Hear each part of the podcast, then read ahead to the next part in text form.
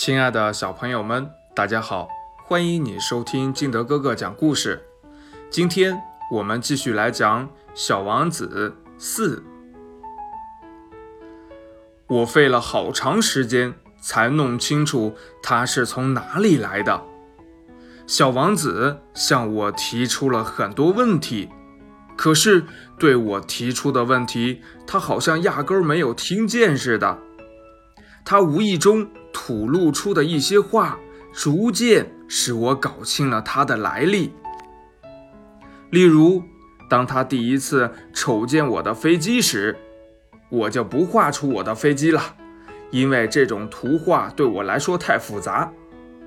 他问我道：“这是啥玩意儿？”“这不是玩意儿，它能飞。这是飞机，是我的飞机。”我当时很骄傲地告诉他我能飞，于是他惊奇地说道：“怎么，你是从天上掉下来的？”“哎，是的。”我谦逊地答道。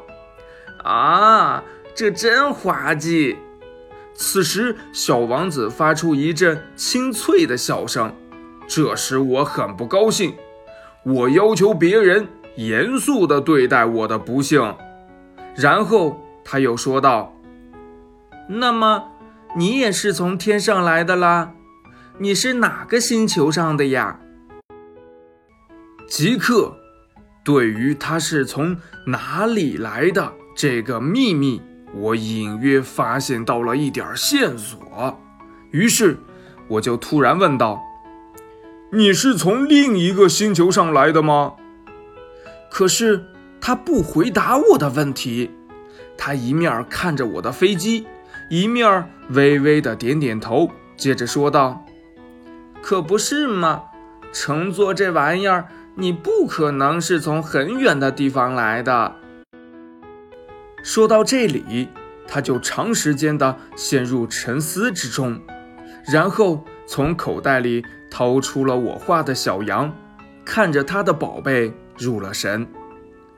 你们可以想象，这种关于别的星球的若明若暗的话语，使我心里多么好奇。因此，我竭力的想知道其中更多的奥秘。你是从哪里来的，我的小家伙？你的家在什么地方？你要把我的小羊带到哪里去？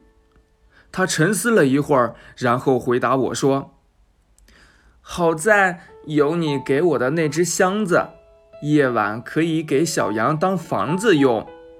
那当然，如果你听话的话，我再给你画一根绳子，白天可以拴住它，再加上一根铅杆。我的建议看来有点使小王子反感。拴住它，多么奇怪的主意！如果你不拴住它，它就会到处跑。那么他就会跑丢的。我的这位朋友又笑出了声，呵呵，你想要他跑到哪里去呀？不管什么地方，他一直往前跑。这时，小王子郑重其事地说：“这没有什么关系，我那里很小很小。”接着，他略带伤感的又补充了一句。一直朝前走，也不会走出多远。那，亲爱的小朋友们，小王子还会透露出什么秘密呢？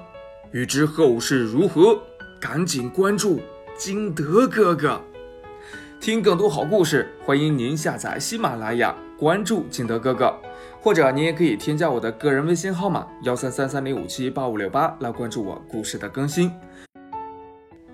想看《小王子》这本书的小朋友们，可以点击声音进度条上面的购物车进行购买哦。